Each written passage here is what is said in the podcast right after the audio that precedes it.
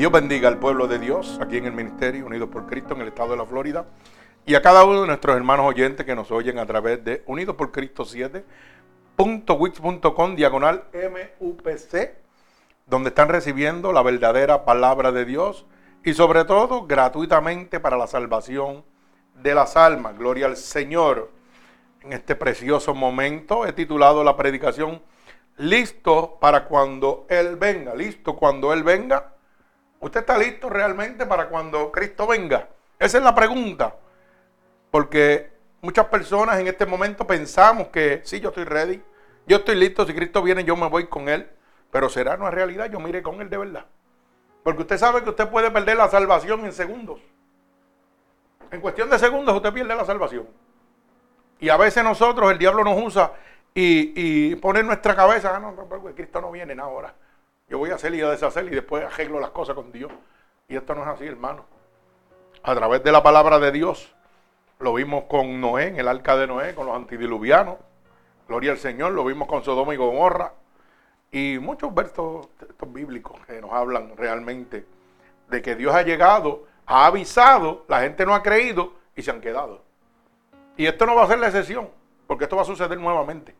La palabra dice que esto ha de suceder, porque dice la palabra que como los granos de la mar serán los que se van a perder. Y si usted toma un puñado de arena, un solo puño, mire ver cuántos millones de millones de millones de granitos de arena pueden haber en su mano. Y si el Señor dice que así son los que se van a perder, la pregunta es, ¿estaré yo en ese puñado? ¿Estaré yo en esa mano? Ay, santo, ¿estaré yo contado en ese arenal? Ay, santo, mi alma alaba al Señor.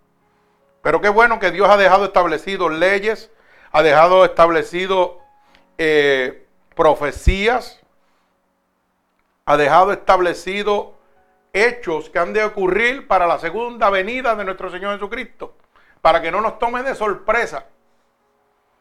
Usted sabe que, hermano, hay un jefrán que dice que en guerra avisada no muere gente. Y es mentira. Lo que, hace que, lo que pasa es que muere menos gente. Pero siempre muere gente. Y esa es una triste realidad. Y en esta guerra espiritual, el Señor está avisándole a su pueblo. Y va a morir un poquito menos gente, pero van a morir mucha gente poquitos se van a salvar. Y por eso Dios me inquietó en esta poderosa palabra de Dios, que se encuentra en el libro de Mateo, capítulo 24, del verso 3 al verso 51. Cuando estén listos, decimos amén para dar comienzo a esta poderosa lectura, de esta poderosa palabra de nuestro Señor Jesucristo. Eh, teníamos por ahí, ¿verdad? los números y las ciudades. Ok, este. Antes que vayamos a la palabra, quiero hacerte, hacerle una exhortación a cada uno de ustedes. Mire, hermano, esto no se trata de la iglesia que usted pertenezca. Esto no se trata del evangelista que oiga, no se trata del predicador, del pastor, del lugar donde usted se encuentre. ¿Sabe por qué? Porque Judas tenía el mejor maestro que era Jesucristo. El más sabio, el más poderoso, el más intelectual. O sea, lo tenía todo resumido en uno, en Jesucristo. ¿Y sabe qué? Judas se perdió. Judas fracasó. Así que no se trata de la iglesia donde yo voy, ni se trata del pastor que yo oigo. Sino se trata que si usted no decide cambiar su actitud, y su caminar no es transformado, usted se va a perder igualmente que Judas. Usted puede ir a la iglesia que usted quiere y oír el pastor que le dé la gana. Pero si su carácter no cambia, si su personalidad no es transformado, usted se va a perder de igual manera. Tiene que haber un cambio. Y un cambio para bien. Es la única manera, hermano. Porque a veces decimos, yo voy a la iglesia fulana de tal y hay 10 mil personas ahí. ¿Y? ¿Usted piensa que porque usted va, a decir Siri Online, tiene 10 mil, 15 mil miembros, usted va para el reino de los cielos? ¿O va a Cristo la Joca? ¿O va a la iglesia de Fon? Usted va para el cielo. ¿Usted piensa que usted va para el cielo porque hay 10 mil miembros ahí? No, hermano. Dice la palabra que son los hacedores los que van a ser justificados delante de Dios. No los que oyen. Porque la gente son locos por estar oyendo. Se sientan en la casa de Dios, pero oyen, pero no hacen nada. No transforman. No cambian. No vienen dispuestos a recibir palabra de Dios. Tienen el corazón como una piedra. Dios dándole y ellos no quieren abrir. Y es lamentable, hermano. Usted sabe una cosa, una de las cosas que más me duele a mí de ser predicador, de ser pastor, es cuando Dios me manda mensajes para las personas y la gente no oye. La gente piensa que es un juego. Y cuando Dios me llamó a pastorear, yo luché contra Dios y le dije que no. Porque yo sabía lo que yo me enfrentaba. Y no es fácil usted ir donde un hermano, donde un amigo, y decirle, Dios te está diciendo esto. Y qué pena que un amigo, un hermano, un familiar, que usted vaya, lo primero que te mira, eso eres tú que me conoces. Y no quieres que yo me pierda. Y no puedes mirar que es el Espíritu de Dios que ha enviado un siervo a prevenirte antes de que las cosas sucedan. Y la gente a lo mejor lo toma a chiste. Pero usted no sabe el dolor que sentimos nosotros. Cuando un amigo, cuando un hermano tiene la consecuencia a causa de la desobediencia de no oír la voz de Dios. Cuando usted lo siente en su corazón, hermano, usted le sirve a Dios. Cuando usted le da lo mismo y dice, ah, yo te lo dije. No, no, yo te lo dije, padécelo, súfrelo. ¿Sabe por qué? Porque ese es tu hermano. Y la Biblia dice, ama a tu prójimo como a ti mismo. Debes sentir el dolor que él siente para que tú entiendas que estás bien con Dios. Si te da lo mismo, hermano, usted está bien lejos. Su corazón está como una piedra. Porque uno conoce la consecuencia. Bendito sea el nombre de Dios. ¿Los tenemos? Eh, no sale. Bendito sea el nombre poderoso de mi Señor Jesucristo. Así que como dije al principio, Mateo capítulo 24, del verso 3 al verso 51, ¿verdad? Y usted aquí va a ver muchas señales que Dios dejó establecidas para que usted esté preparado, para que no sea sorprendido. Y unas poquitas más que Dios me puso por el lado. Que esas son las que no le va a gustar a usted. Esas son las que no le va a gustar a usted. Porque son las que hay que obedecer para poder entrar a la casa de papá. Así que eh, en el nombre poderoso de Jesús, eh, voy a dar comienzo. O estamos casi ready para. Estamos casi ready y queremos eh, enviarle un saludo a cada una de las personas que nos oyen a través del mundo. Y fíjese, no para la gloria de este ministerio, sino para que ellos sepan que nosotros tenemos conocimiento de que ellos están recibiendo la palabra de Dios, se están convirtiendo a Cristo y que nosotros seguimos orando por cada uno de ellos para que ellos se sientan vaqueados.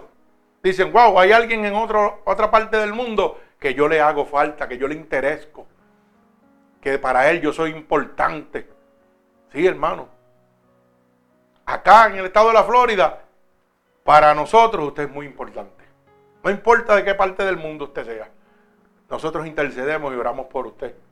Para Dios usted es importantísimo.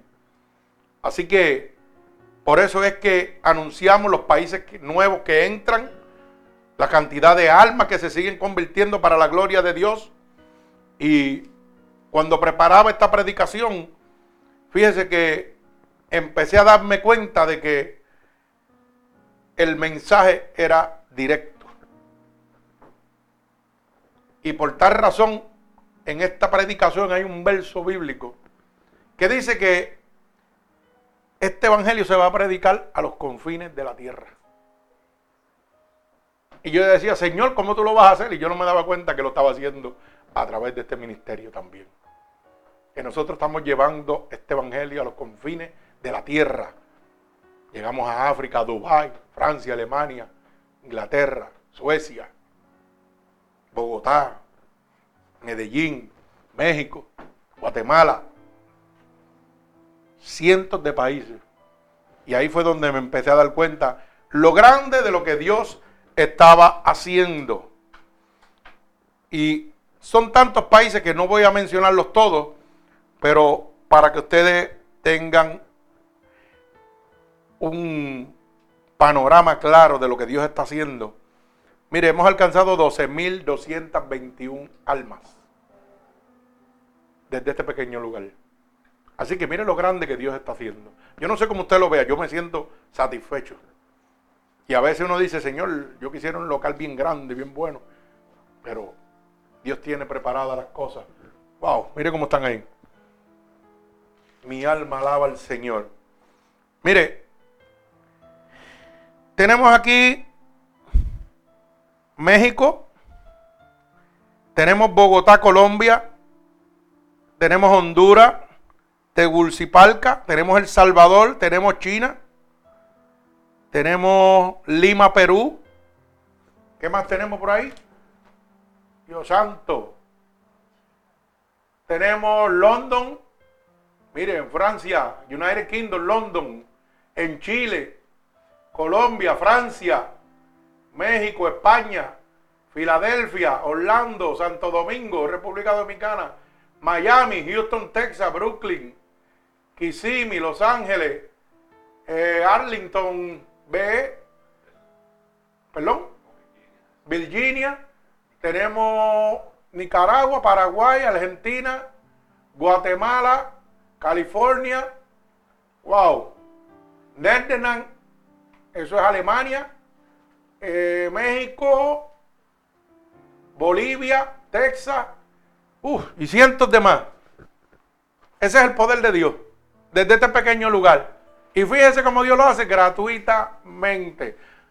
Yo no necesito un jet privado para llevar el evangelio, como están haciendo muchos por ahí, explotando a la feligresía, comprando aviones, comprando casas, mansiones para predicar el evangelio de Dios. Y mire cómo Dios lo está haciendo en países donde realmente hay muchos de estos países que hablan eh, dialecto, hablan patuá como en Haití.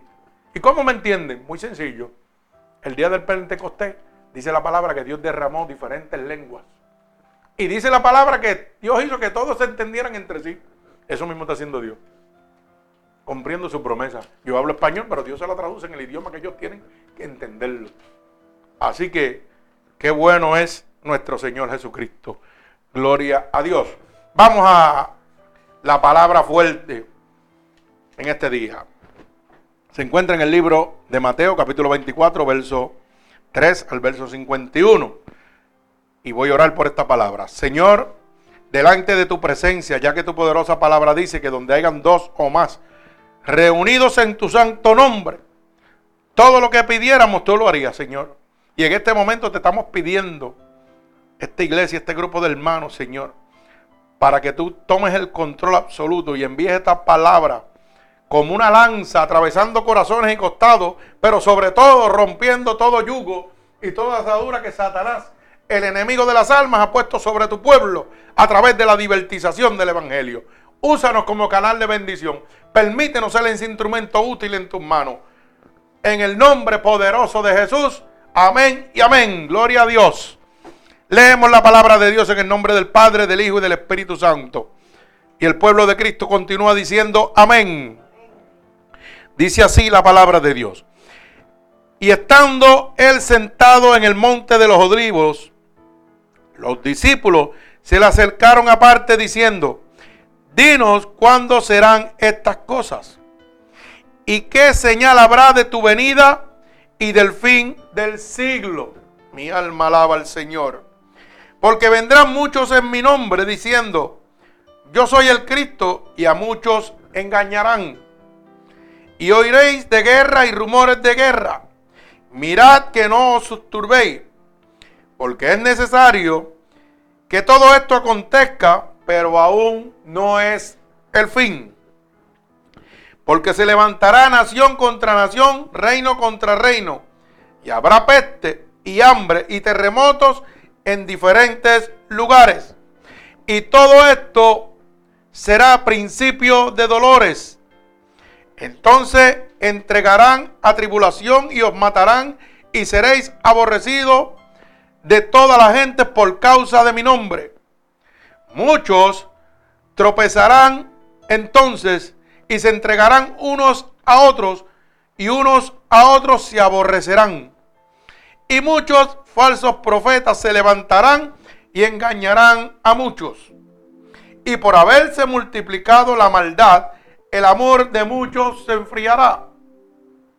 Mas el que persevere hasta el fin, este será salvo. Y será predicado este evangelio del reino en todo el mundo para testimonio de todas las naciones y entonces vendrá el fin. Por tanto, cuando veáis en el lugar santo la abominación desoladora de que hablo el profeta Daniel, el que lee entienda. Entonces los que estén en Judea huyan a los montes. El que esté en la azotea no descienda para tomar algo de su casa. Y el que esté en el campo no vuelva atrás para tomar su capa. Mas hay de las que estén en cinta y de las que críen en aquellos días. Orad pues que vuestra huida no sea en invierno ni en el día de reposo, porque habrá entonces gran tribulación cual no ha habido desde el principio del mundo hasta ahora, ni la habrá. Y si aquellos días no fuesen acortados, nadie sería salvo. Mas por causa de los escogidos, aquellos días serán acortados.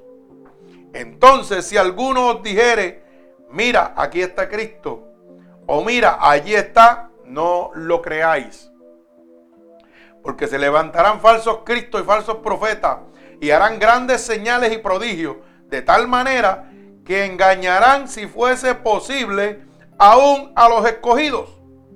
Mas yo os lo he dicho antes. Así que, si os dijeren, mira, está en el desierto, no salgáis. O mira, está en los aposentos, no creáis. Porque como el relámpago que sale del oriente y se muestra hasta el occidente, así también será la venida del Hijo del Hombre. Porque donde quiera que estuviera el cuerpo muerto, allí se juntarán las águilas. Inmediatamente, después de la tribulación de aquellos días, el sol se oscurecerá y la luna no dará su resplandor y las estrellas caerán del cielo y las potencias de los cielos serán conmovidas.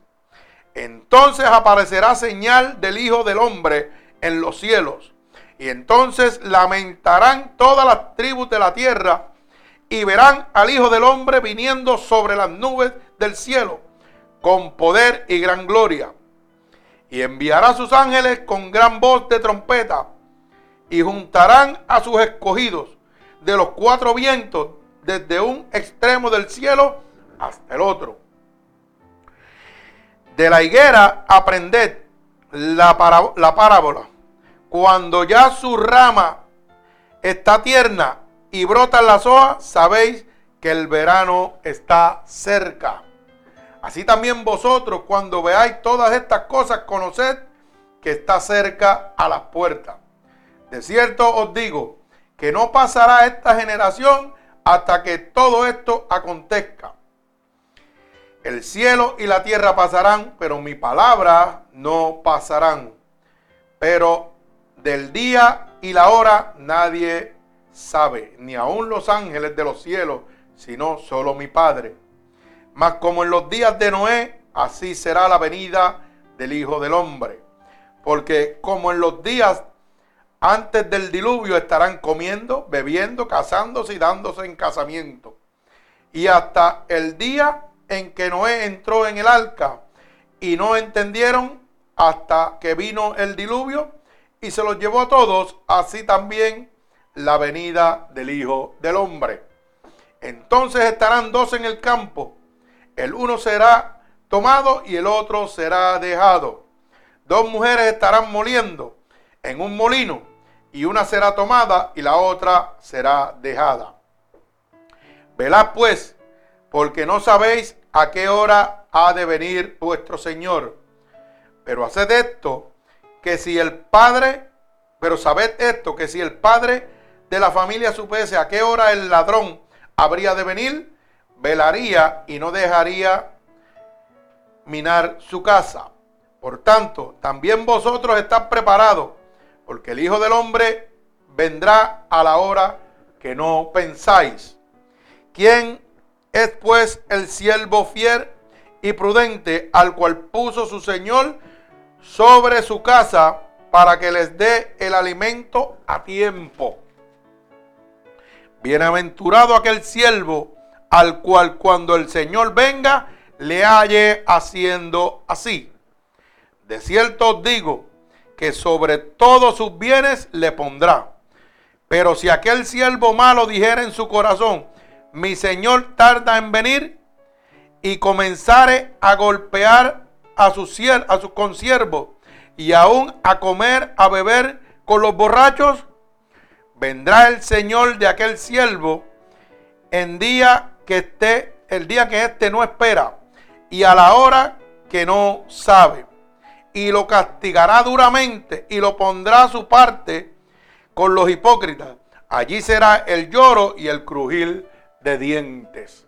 El Señor añada bendición a esta poderosa palabra. Y me parece que sin predicar ya las piernas tiemblan y el corazón se conmueve. Porque me parece que todo lo que estamos leyendo es lo que estamos viviendo. Y entonces decimos, ¿será este el momento de yo convertirme a Cristo? Déjame decirle que es ahora. ¿Sabe por qué? Porque el Señor lo está dejando saber claro. Como un relámpago. Y un relámpago dice que son milimésimas de segundo. Y entonces quiere decir que no tendré tiempo de decirle, perdóname. Alaba alma mía Jehová. Siéntese privilegiado de estar en la casa de Dios y oyendo palabra de Dios. Bendito sea el nombre poderoso de mi Señor Jesucristo. Dice la palabra que Él nos va a dejar establecido señales para que usted esté preparado. Para que cuando Él venga, usted no sea sorprendido. Pero también testifica la palabra de que muchos van a perecer. Muchos van a ser sorprendidos. Porque se van a entregar, mire, como los días de Noé. Señor, viene. No, no, no viene nada. Señor, viene. No viene nada. Ahí viene el diluvio. No, eso no viene nada. Eso es imposible. Y llegó la sorpresa. Y dice Dios que va a ser igual. Y estamos viviendo igual, hermano. La gente conociendo, oyendo, están diciendo, no, el diluvio no va a venir. Olvídate de eso. Pero gloria al Señor que Dios nos ama, nos protege y nos deja señales establecidas. Mire, número uno, para que usted vaya entendiendo que esto no se trata de que yo quiero eh, que usted tenga miedo o tenga temor y que usted va a venir a los brazos de Dios por una emoción. No, hermano, yo no quiero que usted venga a los brazos de Dios por una emoción. Yo quiero que usted venga a los brazos de Dios por una convicción por el Espíritu Santo de Dios. Que sea el Espíritu de Dios el que le diga a usted lo que el predicador está diciendo es una realidad. No es que el corazón me diga, ay, tengo miedo. Más vale, déjame precaver y estar aquí y hacer una convicción falsa cuando realmente no quiere someterse a Dios ni guardar sus mandamientos porque a la larga se va a perder. Y así está la gente hoy en día. Hay mucha gente que tienen la palabra de Dios como un amuleto, como lo tienen los, los drug dealers, los narcotraficantes. Si usted mira, cada narcotraficante, cada drug dealer, lo primero que tiene es un bling bling con un Jesucristo que le llega de la cabeza a la punta de los pies. Y dígame si no es verdad. Y usted sabe cómo lo tienen, con un amuleto para que Dios lo proteja para hacer lo malo. Mire qué ignorantes son. Pero cuando usted los encuentra muertos que aparecen en fotos, lo primero que aparece es el crucifijo ahí. ¡Wow! Pero está muerto. Y así está la gente en las iglesias van y se congregan en una iglesia con el solo hecho de decirle al Señor, estoy aquí. Estoy cumpliendo contigo que dice tu palabra que me tengo que congregar. Pero de nada vale. Porque como la muerte sorprendió a aquel narcotraficante con un crucifijo de los pies a la cabeza y se lo llevó el diablo, así mismo se lo va a llevar el diablo a usted. Porque la palabra dice que no son los oidores, son los hacedores los que Dios va a justificar. Son los que los va a llevar al reino de los cielos. Yo tengo que guardar los mandatos de Dios. Es ley de Dios. El dueño del cielo es Jesucristo. Él pone las leyes como quiere, como quiere que nosotros entremos. No podemos hacer nada. Pero la gente está viviendo de esta manera, hermano. Están yendo a las congregaciones y haciendo una vida normal. No hay arrepentimiento, no hay cambio. Siguen en el brincoteo, en, en el vacilón, en las cosas mundanas. Pero los domingos se sientan en la casa de Dios. ¿Y qué pasa? Que dice la palabra que van a venir falsos profetas. Y estos falsos profetas son los mercaderes. Y estos mercaderes saben que usted tiene una necesidad. Y lo más lindo es yo predicarle de que Dios le va a suplir su necesidad a cambio. Ahí que viene el cantazo. A cambio de que usted sea fiel y obediente a Dios en el diezmo o en la ofrenda. Y el 90% de las personas que están en la iglesia, cuando usted está hablando con ellos, lo primero que le dice, yo soy fiel con mis ofrendas, con Dios. Como diciéndole, yo diezmo y porque yo diezmo ya yo estoy bien con Dios pero guarda los mandatos de Dios. Y ahí es donde usted se da cuenta que la gente está perdido. Porque cuando llega la menor situación se vuelven un manojo de porquería. Pero diezman. Y yo se lo digo porque yo me lo encuentro acá jato. No, no, no, muchachos, yo soy fiel con el diezmo. Y Dios, tú sabes, estoy ahí esperando que la siembra produzca. Que la siembra produzca. O sea que tú estás haciendo un negocio con Dios. Para que Dios te dé beneficios materiales. No te interesa lo espiritual. Y tú te das cuenta porque cuando llega la menor situación de esa persona, hermano, esa persona está que no sirve para nada. No sabe ni qué hacer. Y eso lleva 10 años, 20, 30 años en el Evangelio. Pero lo que ha hecho es sembrar para que otro recoja. Así estamos viviendo, hermano. Pero le hablan de esto, no le van a hablar de esto porque no le interesa que usted se salve. Lo que le interesa es andar en su Mercedes y andar en su comodidad y dar buenos viajes. Y me pregunto yo, días anteriores estaba mirando así y veía cómo, no voy a mencionar nombres, pero todo el mundo sabe, cómo esta predicadora que tiene un avión para ir a predicar el Evangelio, puertorriqueña. Un avión para predicar el Evangelio. Y yo tengo un cuarto 10 por 10, lo más grande que puede ser esto, y llegamos al fin del mundo. Y la gente se convierte y se salva. ¿Ah? Y gratuitamente. Explíqueme eso si Dios tiene poder y Dios tiene control. No, yo necesito, tú necesitas. Tú has dicho la palabra, tú necesitas. Cristo no necesita un avión para predicarle el Evangelio. Cristo necesita hombres que quieran pagar el precio. Gente que quieran rendirse a Dios. Y Dios se va a encargar de llegar a los confines de la tierra, como dicho. Pero lamentablemente no nos interesa la salvación de las almas. A veces dice, pastor, usted es muy duro. No, yo no soy duro. La palabra es la dura. Pero usted sabe qué? Es blandita cuando yo lo obedezco. Cuando yo dejo mi carga sobre Dios. Señor, yo sé que no puedo. Por mi fuerza yo no puedo. Pero qué bueno que tu palabra dice, conmigo eres más que vencedor. Mi alma alaba al Señor. Mira hermano, aquí hay gente que está pegando batallas duras. Y por ahí alrededor del mundo hay gente que en este momento están peleando batallas duras. Pero bien duras. Y déjeme decirle una cosa. Tengo gente que Dios me ha revelado que quieren quitarse la vida. Y hay que interceder por ellos. Hay que orar por ellos. Mi hermano está en una depresión bien difícil en este momento. Y no estoy hablando de mi hermano carnal. Estoy hablando de mi hermano, mi amigo. Y necesita de nosotros en este momento. Necesita de la oración. Porque sabe que el enemigo de las almas se lo quiere llevar y tiene ese pensamiento en su cabeza.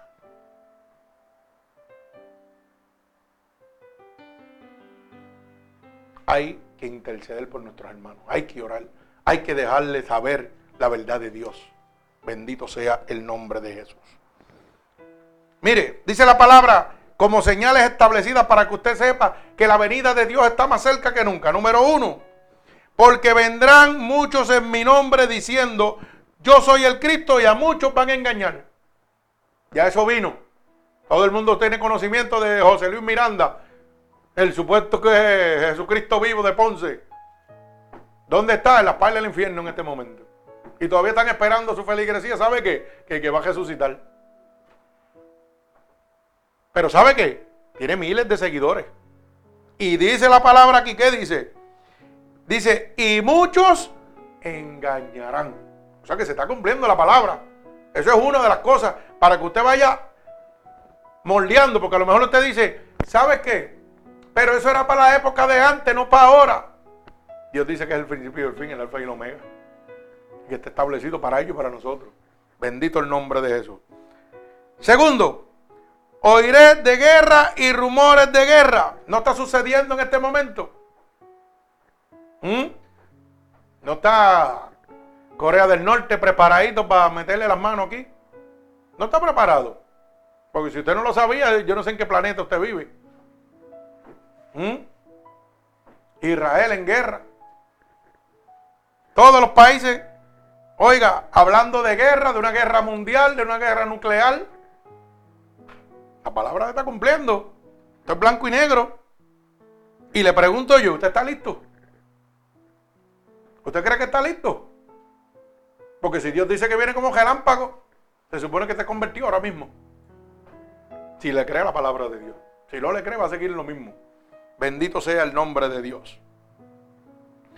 Y dice la palabra, mirad que no os turbéis, porque es necesario que todo esto acontezca, pero aún no es el fin. Y ahí es donde la gente se agaja. Ah, pero eso lo llevan diciendo tanto y toda la misma palabra dice que cuando esto esté pasando, aún no es el fin. Y entonces ahí se tiran para atrás. Pero dice que viene como ladrón en la noche. ¿Y cómo tú sabes que es el tiempo de Dios en este momento y no? Porque dice que ni los ángeles. Ay, mi alma alaba al Señor. Bendito sea su santo nombre. Fíjese. El enemigo de las almas ha usado cientos de falsos profetas. Diciendo que el mundo se va a acabar en tal época. Y entonces la gente se pusieron a creerle a un loco que está hablando cuando la Biblia dice que ni aun los ángeles que están alrededor de Jesucristo, de Dios, saben cuándo es su venida. Pero vino un loco y dijo ya, en el 2000 se acaba el mundo. Y usted sabe cómo había gente preparando y que bonkel y todo. Y mire, y atesorando todas las cosas y guardando. No pasó nada. Años atrás también pasó. Esto viene pasando de cientos y cientos de años. Para que usted lo sepa. Mire, los testigos de Jehová han anunciado el fin del mundo siete veces. Y todavía estamos aquí. Pero ¿qué pasa? La gente se recuesta de eso y dicen, ah, eso están diciendo. Lo que pasa es que lo está diciendo un hombre, no lo está diciendo Dios. Entonces el que te está diciendo que viene y que te está dejando señales para que te prepares, usted lo toma por loco porque un loco dijo que el mundo se iba a acabar en tal fecha. Pero es que Dios dice que va a enloquecer la sabiduría del hombre. Los mismos científicos hablaban de un meteorito que iba a destruir hace años atrás. ¿Y qué hizo Dios? Los embruteció. Dice que los iba a enloquecer y eso es lo que hizo. Yo, voy a demostrar que ustedes no tienen ningún poder. Poder lo tengo yo. ¿Dónde está el meteorito? ¿Explotó? ¿Llegó? Nunca llegó. Teorías de que los iPhones se van a derretir y olvídate y se va a hacer. Mire, hermano, el control de las aguas, de los vientos y todo lo tiene Jesucristo. Pero no lo creemos tampoco. Creemos al hombre. Y dice la palabra, se levantará nación contra nación, reino contra reino, y habrá peste, hambre, terremoto en diferentes lugares. Las naciones se han levantado nación contra nación. Hay peste en este momento de tanta gente muerta por diferentes desastres naturales. En Haití los quemaban porque la peste era insoportable, evitando una una propagación de una epidemia. Ahí está la peste. En África, ahí está la peste. En Japón, ahí está la peste. Miles de muertos. ¿Qué esperamos, hermano? Y vuelvo y le pregunto, ¿Usted está listo? Porque ya con esto nada más yo estuviera yo aquí, mire, Señor, ¿qué tengo que hacer? Dime para hacerlo ahora, porque no quiero ni esperar que el, sermón termine. Quiero estar convertido a ti en este momento. Terremotos en diferentes lugares. No está ocurriendo en este momento, hermano. Los terremotos están en diferentes lugares del mundo destrozando. Y dice, y todo esto será principio de dolores. Hermano, usted está viviendo los principios de dolores. ¿Y dónde está su mente? ¿Dónde está su corazón? ¿Usted está listo? Vuelvo y le pregunto. ¿Usted está listo para cuando Él venga? Porque si estoy en los principios de dolores, bíblicamente profetizado por la palabra de Dios y humanamente lo estoy viviendo, hay que ser más que ignorante, hermano, para no poder entender esto. Porque lo está viviendo usted día a día. Eso es lo que usted oye en las noticias. Dice la palabra claramente, mire, entonces entregarán a tribulaciones y os matarán y aborrecidos por la gente por causa de mí. Muchos tropezarán entonces y se entregarán unos a otros. Mire, hoy en día eso está pasando. Mire cómo dice el verso 11. ¿Lo tenemos? Verso 11. Bendito sea el nombre de Dios. Y muchos falsos profetas se levantarán y engañarán a muchos. ¿No está pasando eso, hermano? Falsos profetas. La Biblia dice Oiga bien esto, no se lo olvide. Que los profetas no pueden estar, no pueden existir. Hay don de profecía que es inspirado por el Espíritu Santo, revelación del Espíritu Santo de Dios. Pero los profetas terminaron con Juan el Bautista, lo dice claramente la Biblia. Y el último profeta, dice así la Biblia, fue Juan el Bautista. Y hoy usted va a una iglesia y viene el profeta fulano de tal a predicar. Se pone un nombre. ¿Y usted sabe cómo se llena la iglesia? Sí. Ah, el profeta, mira. El profeta fulano de tal, contradiciendo la palabra de Dios. ¿Verdad? Lo que significa que esto es un vituperio. Alaba, alma mía, Jehová. Yo también me tiro mis palabritas. Góceselo. Y usted dirá, ¿pero qué es un vituperio? Hmm.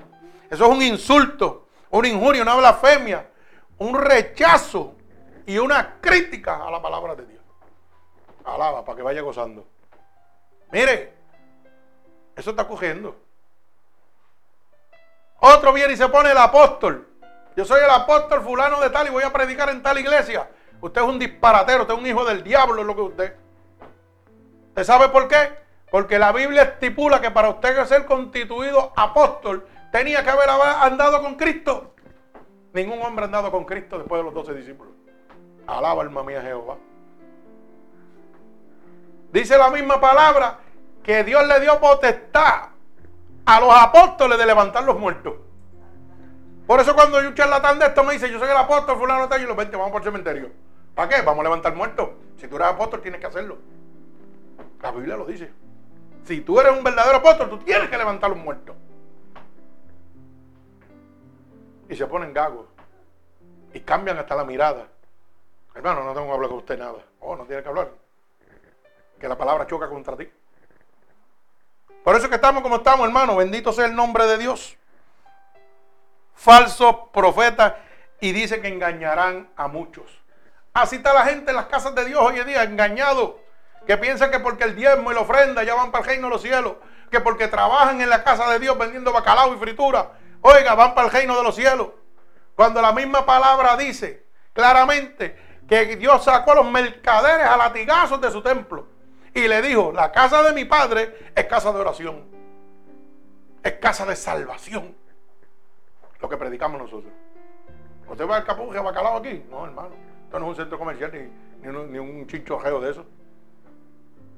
No que para pro templo, porque tenemos que hacer un templo. Dios me quiere dar un templo, es el dueño del oro y la plata, él me lo da y toca el corazón de cualquiera y lo trae. Así de fácil es eso. Pero no le creemos. Predicamos un Dios que no, ni siquiera le creemos. Tenemos que empezar a comercializar en la casa de Dios. El que tenga oído que oiga lo que el Espíritu dice.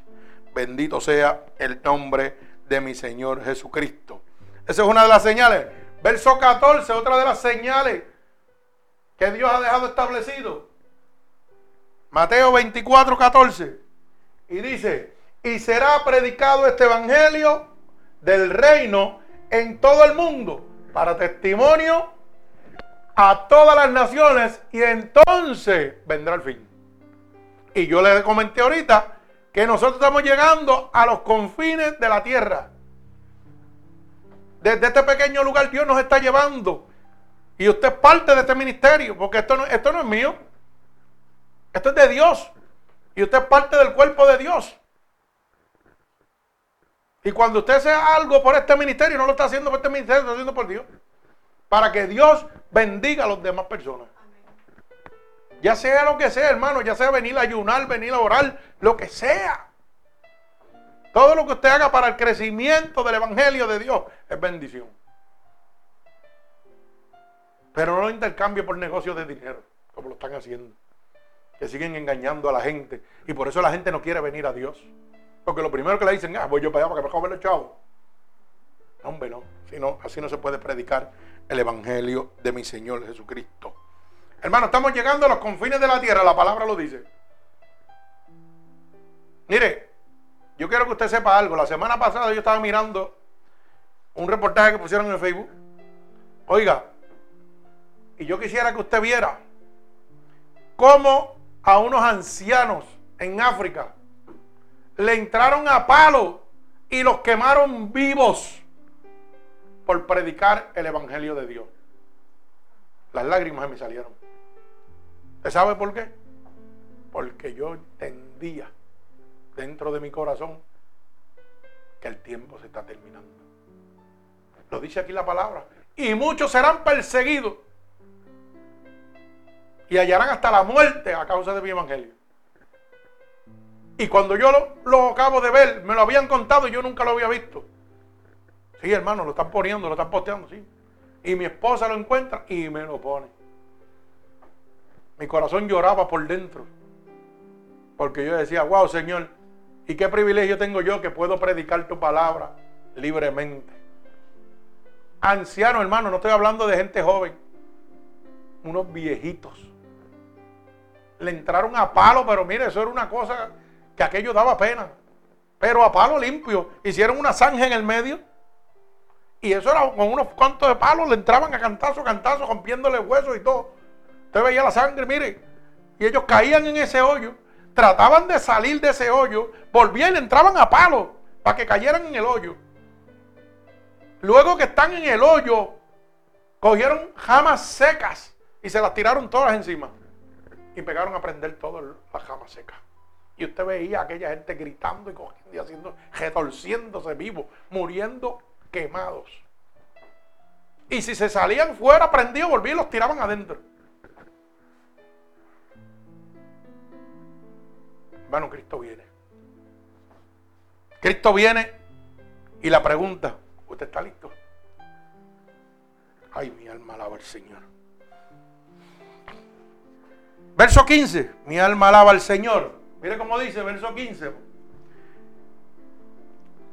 Y dice la palabra de Dios en el verso 15, por tanto, cuando veáis en el lugar santo la abominación desoladora de la que habló el profeta Daniel, el que le entienda.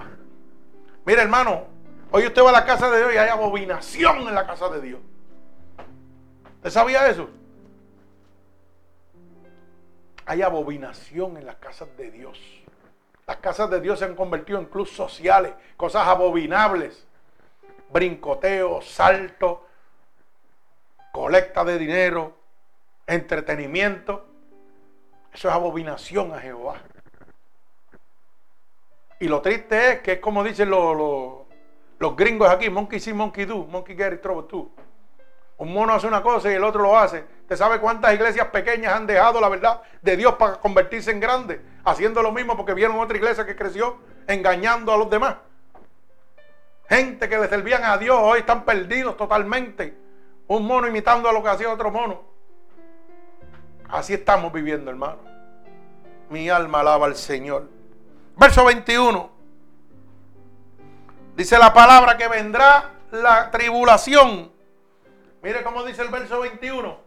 Porque habrá entonces gran tribulación, cual no ha habido desde el principio del mundo hasta ahora y no la habrá. Usted sabe lo que Dios está hablando, hermano. Imagínese, si en aquella época Sodoma y Gomorra fue tribulado totalmente fueron quemados. Los antediluvianos con el arca de Noé perecieron todos ahogados. Mire qué clase de tribulación. Y dice la palabra, oiga bien, repito, porque habrá entonces gran tribulación cual no ha habido desde el principio. O sea, desde el principio que, creó Dios el mundo y la tierra y los habitantes, nunca ha habido una tribulación como la que va a venir. Y vuelvo y le pregunto, ¿usted está preparado para eso? Porque la única manera de usted soportarla es estando con Cristo. Y dice, y los hijos de Dios que dice, no serán tocados. Y le pregunto nuevamente, ¿usted está preparado para cuando Cristo venga? ¿Está listo usted? Ay, mi alma alaba a Cristo. Verso 22.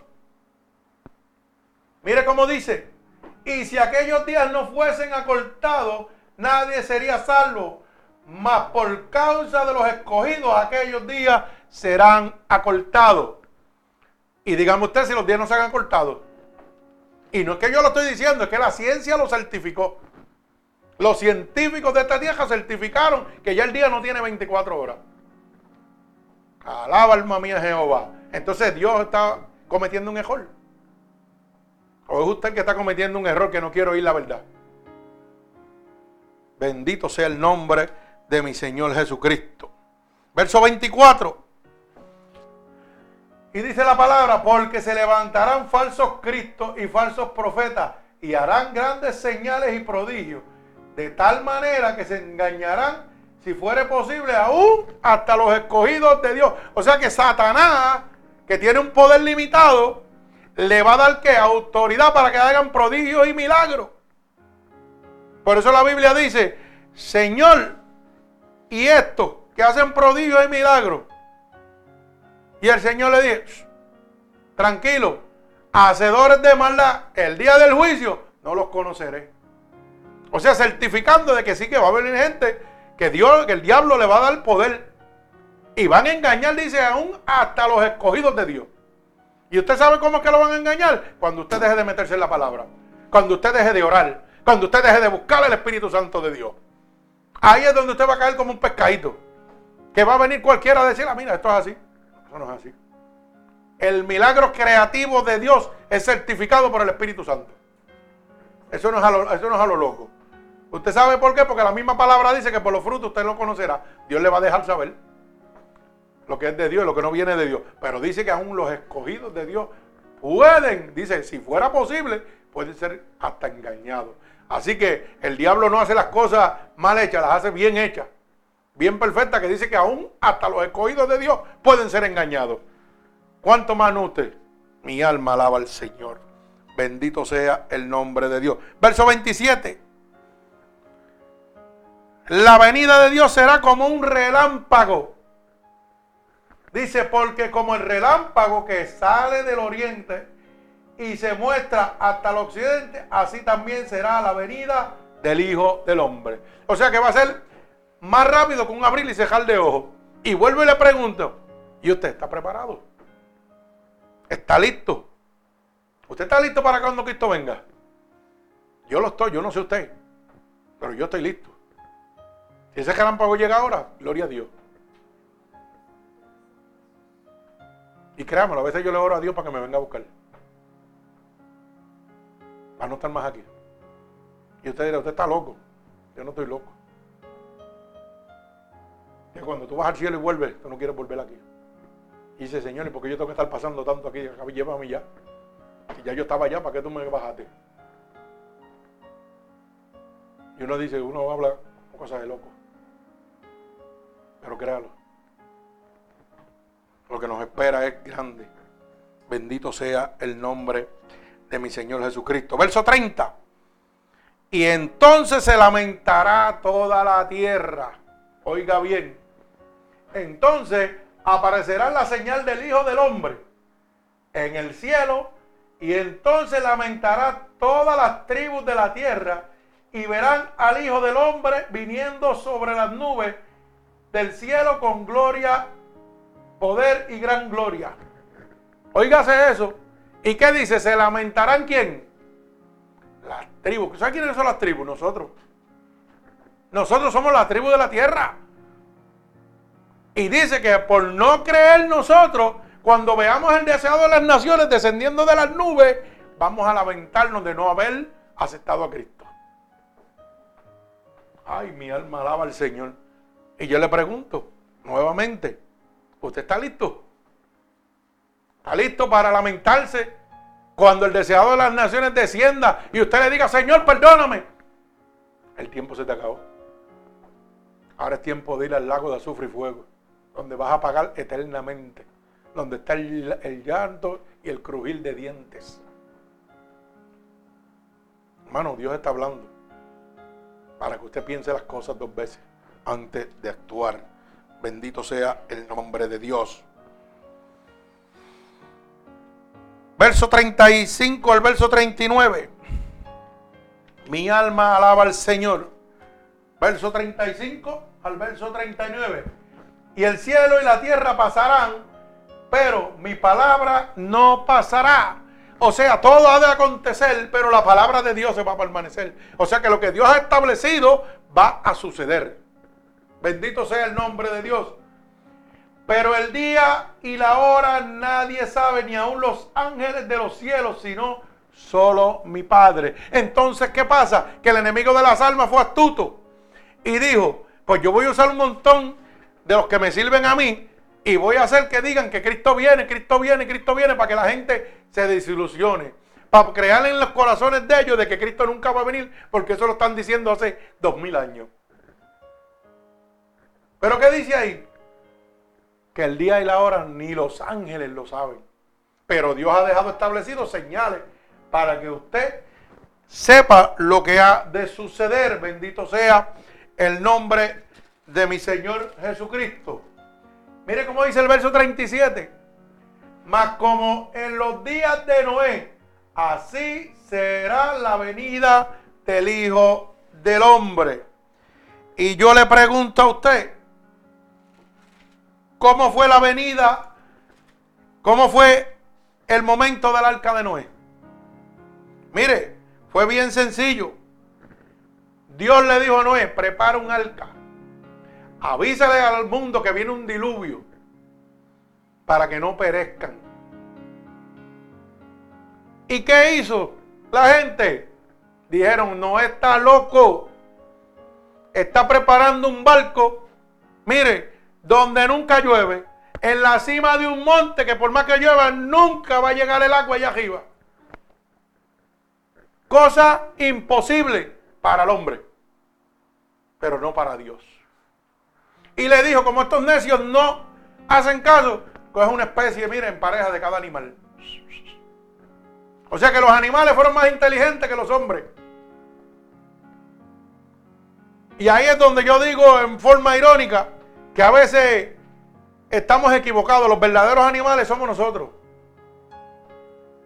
Porque los seres humanos somos los verdaderos animales y los animales debían haber sido los seres humanos. Que responden al oído de su creador, a Dios. Uno.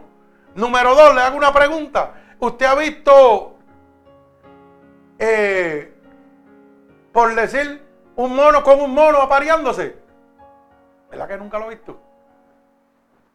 ¿O ha visto una mona con otra mona? O sea que los monos son más inteligentes que nosotros. La única raza que mete las patas somos nosotros. El hombre se, une con hombre y la mujer se une con mujer. Y los animales, que supuestamente son animales y brutos, son más inteligentes que nosotros. ¿Mm? ¿Cómo estamos viviendo, hermano?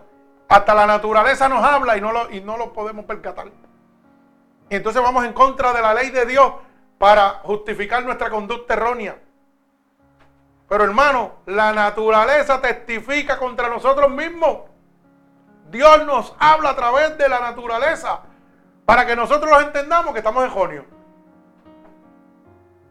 Sí, hermano. Usted no ha visto una yegua con una yegua. No, es una yegua con un caballo. Pero aquí el hombre es mujer con mujer y hombre con hombre. Y los animales nunca han hecho eso, ni lo harán. Y decimos nosotros que nosotros somos inteligentes y los animales.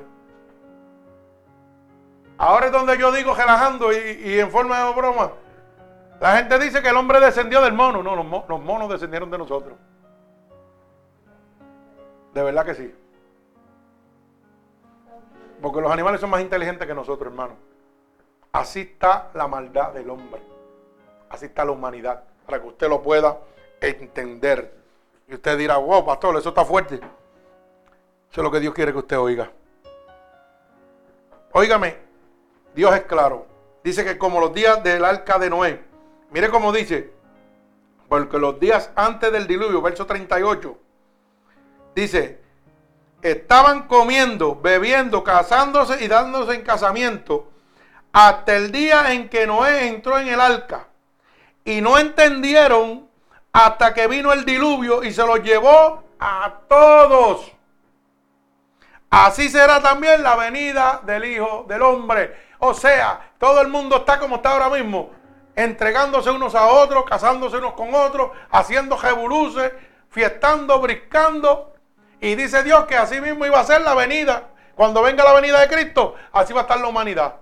Y dice que no lo va a sorprender a todos. Y así está el mundo, hermano. Hoy está el mundo viviendo como quiera. Al garete, brincando, saltando, bebiendo, haciendo todas las cosas malas, entregados a su consuficiencia, a lo que ellos piensan. Punto, no me interesa más nada. Y la Biblia dice eso, que eso va a pasar. Así que hermano, prepárese. Eso viene. Bendito sea el nombre de Dios. Mire cómo dice la palabra claramente. La gente se estará entregando a su consuficiencia. Lo que acabo de leer en el verso 38. Se entregarán unos a otros. O sea, van a, una conducta de lo que ellos piensan. A mí no me interesa lo que Dios haga establecido. Yo voy a hacer lo que yo quiera. Punto. Bendito sea el nombre poderoso de mi Señor Jesucristo. La gente, dice el verso 39, que no entenderán hasta que venga la venida del Hijo del Hombre. Es que se van a dar cuenta de que, wow, todo era realidad lo que estaba diciendo la Biblia. Ahora que hago, perdóname. No hay perdón, hermano. ¿Usted sabe qué? Dice la Biblia que el hombre está puesto en la tierra para vivir una vida limitada. Dice la Biblia que usted debe durar de 60, 70 y los más robustos deben durar 80 años. Y dice que usted está puesto para que usted un ejemplo, usted está puesto en la vida para vivir una vida limitada. Con el aliento, con el soplo del recién nacido. O sea, cuando Dios sopló para que usted del polvo de la tierra fuese creado, dice que usted empieza una carrera a correr hacia la disolución, hacia la muerte. Usted nace, pero ¿a dónde corre? Usted no nace para mantenerse eternamente aquí, usted nace para morir. O sea que usted empieza a correr cada día de su vida hacia la muerte. Lo que la gente no quiere. Alaba alma mía Jehová. Y dice claramente, mire, para que usted entienda, empieza una carrera hacia la muerte. Pero que de acuerdo a lo que yo haga, mientras mi alma, mi espíritu estaba en ese cuerpo, dependerá el estado mío en la eternidad. Alaba. O sea que lo que yo haya hecho en mi vida, mientras yo estaba vivo, eso decidirá dónde yo voy a pasar la eternidad. O en el cielo o en el infierno. O sea que no es Dios que lo está decidiendo, lo está decidiendo usted. Usted está en un examen. ¿Qué usted va a hacer? ¿Saca A o saca F? Para sacar A tiene que estudiar. Tiene que oír la palabra de Dios. Tiene que ser hacedor de la palabra de Dios. Bendito sea el nombre de mi Señor Jesucristo. Gloria al Señor. Así que, verso 39, la gente no entenderán hasta que vean la venida del Hijo del Hombre. Mire cómo dice el verso 44 tenemos que estar preparados también nosotros, el pueblo de Dios, para que no seamos sorprendidos. Oiga bien, esto no es solamente para los inconversos, para los que no le sirven a Dios, esto es para nosotros. Mire cómo dice, por tanto también vosotros, ¿quiénes son vosotros? El pueblo de Dios, usted y yo. Dice, también vosotros está preparado porque el Hijo del Hombre vendrá a la hora que menos esperas. ¿Ah? Y yo le voy a hacer una pregunta. ¿Usted está preparado? ¿Usted está preparado? Y si cuando hizo las cosas que no tenía que hacer, Dios hubiera llegado, ¿dónde estuviera usted ahora? Usted sabe qué, humíllese a Dios. Pídale perdón a Dios y dígale, Señor, gracias porque tu misericordia me ha alcanzado. Porque tú no llegaste cuando yo hice lo que no tenía que hacer. Y Shenda. Oiga lo que le estoy diciendo. No es un juego lo que usted cometió, la falta que usted cometió no es un juego. Usted puso su alma en riesgo. Aprenda lo que le estoy diciendo. Su alma la puso en riesgo por unas emociones de su corazón, por unas decisiones erróneas que tomó. Y todavía la gracia y la misericordia de Dios está sobre usted. Hermano, lo que le estoy diciendo es que le faltó a Dios. Usted le faltó a Dios y puso su alma en juego. Por eso le dije al principio, la salvación se pierde en un instante. Cuando menos usted se lo espera, usted la va a perder. Si no se somete a Dios como tiene que ser. Dios no puede ser burlado. Aunque te vayas a los confines de la tierra, allá abajo te va a encontrar Él. Dice que si estuvieras en el Seol, Él te está mirando. usted piensa que cuando usted cometió la falta contra Dios, Dios no lo estaba mirando? Y todavía hoy le estoy diciendo, te amo, tengo misericordia contigo. Te pude haber llevado o pude haber venido yo. A veces hacemos las cosas y no sabemos ni lo que estamos haciendo. Y nos llevamos a todo el mundo quedado en el nombre del Señor. Oiga bien lo que le estoy diciendo. Usted tiene que tener cuenta porque puede cargar la sangre de otro encima. Tenga mucha cuenta lo que está haciendo. Dios es bueno. Le dije que la cosa venía fuerte. Dios es bueno. Pero también es fuego consumidor. Y también se cansa. A veces me olvido de todo lo que Dios ha hecho, todo lo que hizo por mí. Meto las patas, las cuatro patas, como digo yo. Haciendo una cosa que no tengo que hacer y todavía la misericordia de Dios está sobre nosotros. Pero abusamos de la misericordia de Dios. Eso es lo que está pasando. Abusamos de la misericordia de Dios. Y queremos coger a Dios y ponerlo como nosotros queramos. Pero eso no trabaja así. Dios le está hablando aquí a muchos hoy. Póngase para su número, hermano. Póngase para su número porque se va a quedar. Dios le está demostrando que viene como un rayo. Que usted se hubiera quedado si la misericordia de Dios no hubiera llegado a su corazón. Yo creo que es momento de que su corazón estalle ahora mismo diciéndole y clamándole a Dios, Señor, me arrepiento, Padre. Perdóname, Señor. A veces pensamos que porque hacemos muchas cosas, oiga, nosotros vamos derechito para el cielo. No, hermano, yo puedo predicar toda mi vida aquí y irme al infierno. Cometiendo un error. No, hermano, tenemos que ser sabios. Y el principio de la sabiduría, primera, ay Dios santo, Padre, óigame, es el temor a Jehová. Dice la palabra que el principio de la sabiduría es el temor a Dios. Usted no quiere fallarle a Dios, témale a Dios. Bendito sea el nombre de Jesús. Y usted verá que no va a cometer los errores que está cometiendo. Le estoy hablando lo que el Espíritu me está dando. Oiga bien lo que le estoy diciendo. ¿Usted está listo ahora? ¿Usted está listo?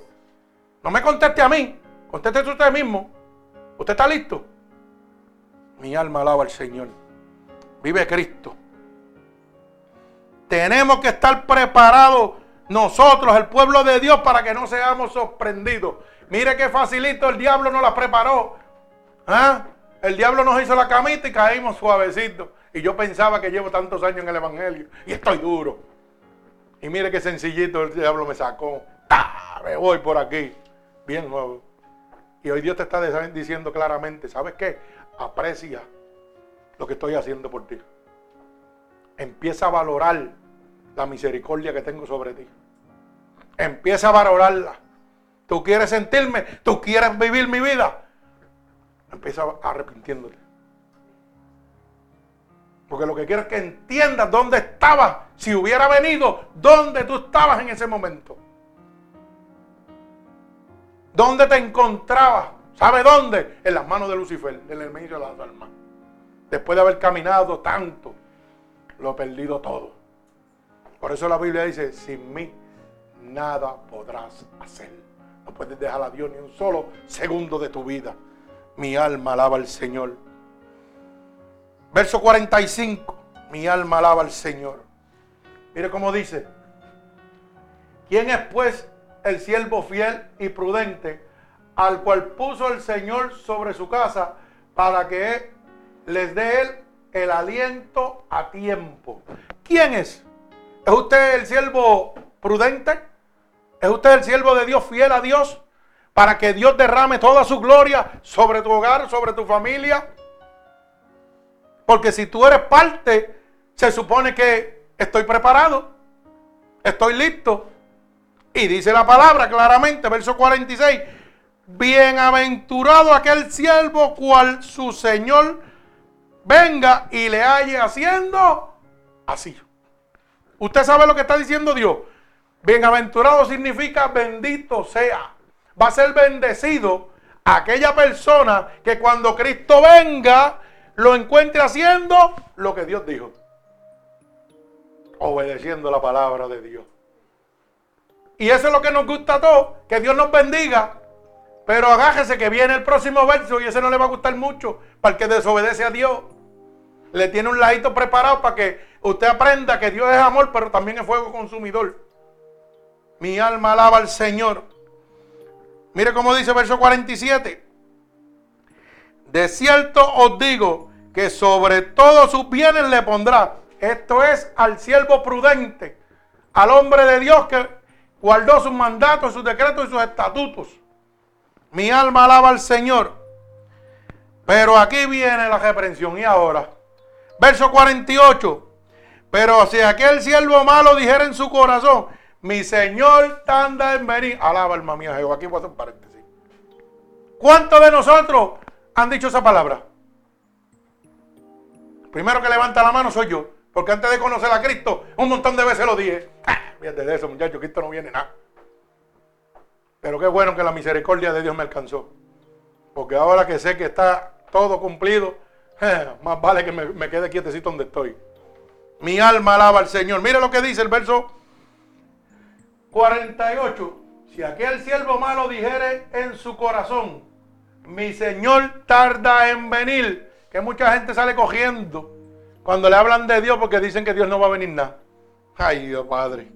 Dice, verso 49, y comenzar a golpear a sus consiervos y aún a comer y a beber con los bojachos. ¿Usted sabe lo que significa esa palabra? Que se entrega al mundo totalmente. Que no le interesa las cosas de Dios. Por eso lo compara con los bojachos. No tienen conciencia. Que van a hacer y a deshacer como ellos quieren. Dice así la palabra. Vendrá el Señor de aquel siervo en el día de que éste no lo espera. O sea, que usted va a ser qué? Sorprendido. Alaba alma mía Jehová. Y dice claramente, vendrá el Señor de aquel siervo en aquel día que no espera y a la hora que él no sabe y mire la palabra que dice, y lo castigará duramente. Y pondrá su parte con los hipócritas. Y allí será el lloro y el crujir de dientes. Agájese ahora. Para todo el que dice que Cristo no viene, que Dios es amor, que Dios me va a perdonar, que no importa lo malo que yo haga, dice que lo va a poner a dónde? Con los hipócritas. ¿Usted sabe lo que significa la palabra hipócrita? Gente falsa. Gente que dicen una cosa aquí pero hacen otra. Que dicen que lo aman, pero lo que tienen es el odio por dentro por usted. Así son la gente que está en las casas de Dios hoy en día. Dice que aman a Dios, pero son unos hipócritas porque no guardan su ley. Viven como a ellos les da la gana. Y dice que el Señor tiene un ladito para ellos preparado. Donde está el llanto y qué? Y el crujir de dientes. Y yo le voy a hacer una pregunta doble. ¿Usted está listo? ¿Usted está listo para entrar al llanto del currir de dientes? ¿O usted está listo para venir con Cristo? Y que Dios lo libre del llanto y el currir de dientes. ¿Usted sabe dónde es el llanto y el currir de dientes? En el Seol, en el infierno. Donde dice que el gusano no muere. ¿Sabe lo que significa que el gusano no muere? Que usted va a estar eternamente quemado en el infierno. Y que lo único que va a haber es dolor Pero qué diferente es cuando usted está listo y el Señor dice, y he preparado lugar para donde yo estoy, estés conmigo. Donde enjugaré toda lágrima, todo dolor, porque las primeras cosas pasaron, ya no habrá más sufrimiento para ti. Y vuelve y le pregunto, hermano, ¿usted está listo? ¿Usted está ready para esto? ¿O usted está jugando al cristianito? ¿O está jugando al religiosito? Dios está hablando claro. Dios no está jugando, está hablando claro. Hermano, Cristo viene, las señales están puestas. Está todo establecido. Mi alma alaba al Señor. Así que usted tiene que prepararse. Y la pregunta es, ¿estamos haciendo la voluntad de Dios? Usted es usted mismo. ¿Usted está haciendo la voluntad de Dios? Añe, ¿está haciendo la voluntad de Dios? Gladys, ¿está haciendo la voluntad de Dios? Juan, esposa, Maribel. Pastor, usted está haciendo la voluntad de Dios. Cada uno de nosotros sabemos cómo estamos con Dios. Así que no se engañe. No diga que sí y meta las patas bien metidas, porque ninguna mentira desata una verdad y lo que hace es hundiéndose más. Apréndase eso. El que tenga oído que oiga. Estamos haciendo la voluntad de Dios. San Juan 14, 23. Mi alma alaba al Señor. Libro de San Juan 14, 23. Mi alma alaba al Señor. Respondiendo a Jesús y le dijo, el que me ama a mí, el que me ama, mi palabra guarda, y mi Padre le amará y vendremos a él y haremos morada con él. ¿Lo está leyendo? Qué bueno. También está en la pantalla. Pero quiero que se enfatice los primeros dos versos. Le hice una pregunta ahorita. ¿Usted está haciendo la voluntad de Dios? Y mire lo que es la pregunta que hay. El que me ama a mí, guarda mi qué. Aleluya. Y cuando yo peco, estoy guardando la palabra de Dios. Pues usted se está engañando usted mismo. El pastor le tiene sus trampitas también puestas. Porque a mí me gusta así como el Señor me gusta así. Así mismo es. Yo le tiro el pescado porque usted se tire adelante. Usted guarda los mandatos de Dios. Usted ama a Dios, sí, pero guarda sus mandatos. Pues entonces no está haciendo la voluntad de Dios. Tenga cuenta. Lo dije, una mentira no desata una verdad. Yo siempre le enseñé a ustedes que una mentira es como una caja de fósforo. Usted prende uno y mire, los demás fósforos hacen... Sigue por ahí para abajo usted mintiendo y haciendo 20 mil cosas. Eso es prendido. Así que tenga cuenta, le dije ahorita, arrepiéntase a Dios, pídale perdón a Dios de corazón. Que lo estoy diciendo. Cristo viene como un relámpago. Bendito sea el nombre de Dios. La pregunta, cuando Cristo venga, ¿estamos guardando nuestra separación? Contésteme, o contéstese usted. ¿Está guardando la separación para Dios? Ahora como que no quieren contestar. Que saben que ya cayeron en la primera, pero en la segunda no caen. Eso es bueno, están alerta. Gloria al Señor. Segunda de Corintios, capítulo 6, verso 14. Estamos culminando ya. Segunda de Corintios. Segunda de Corintios, hermano. Capítulo 6, verso 14. ¿Lo tenemos? Mire lo que dice. Si hubieran contestado, hubieran perdido los dientes con todo.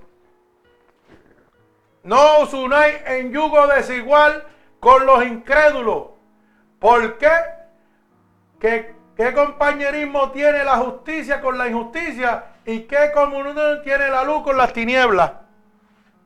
Alaba alma mía Jehová. ¿Y ahora qué pasó? ¿Mm? ¿Qué pasó ahora? ¿Hubieran contestado? ¿Por qué no contestaron? Alaba alma mía Jehová. Dios está hablando. Estamos guardando nosotros nuestra separación para con Dios. Mire hermano, déjame hacer una aclaración. Y yo quiero que usted entienda esto. No es que no se junte con los impíos ni con la gente pecadora, no es eso. Es que se separe del pecado que ellos viven. Porque mucha gente toma esto. Ah, pero mi, amigo habla malo, mi, esto es lo otro. Chacho, yo no me voy a pegar porque me voy a contaminar. No es eso, hermano. es que usted, si va a compartir con ellos, se guarde. Que no se una a hacer lo mismo que ellos hacen. Por ejemplo, y a mí me gusta siempre ponerme ejemplo porque yo no pongo a nadie, me gusta a mí. Cuando yo voy a la pista de carrera, me voy a gozar y me voy con los muchachos a vacilar. Y usted piensa que no hay damas con su gistro caminando por allí, con su western coat sticker ese que se mojan las camisas, qué sé yo cómo le mientan en inglés. La cosa es que se mojan las camisas y sus personalidades quedan al descubierto. Claro, hay competencia de eso ahí. Pero entonces está en mí irme para allá o quedarme mirando los carros. Pero yo ando contigo. Pero no voy a hacer lo que tú haces. Ah, tú quieres ir, vete tú para allá, yo me quedo aquí. Yo me lleno de alcohol y nitro aquí. Alcohol de cajo de cajera. No, vaya a pensar que es alcohol de jón. Es que los cajos cogen con alcohol, con metanol. ¿Ok? Que mucha gente dice, Dios, el pastor se llena de alcohol. No, no, no. Déjame explicarlo, porque hay muchos por ahí que rápido de diversa para entrar la palo a uno. Es el alcohol que usan para coger los motores de, velocidad, de carro de carrera. ¿Ok? Pues yo me lleno y llego, a mi casa capesto como una goma quemada. Del humo de los bernados y de todo eso. Bernado es lo que el cajo quema la goma. No vaya a pensar que es venado, es bernado. ¿Ok? También, vamos a aclarar. Y me lo gozo. Y mi amigo, que fue el que iba guiando, que me llevó en transportación, le dio con irse a verle el juez con ese. O las muchachas allá con su gistro, con su bikini, con lo que sea. Eso es problema de él.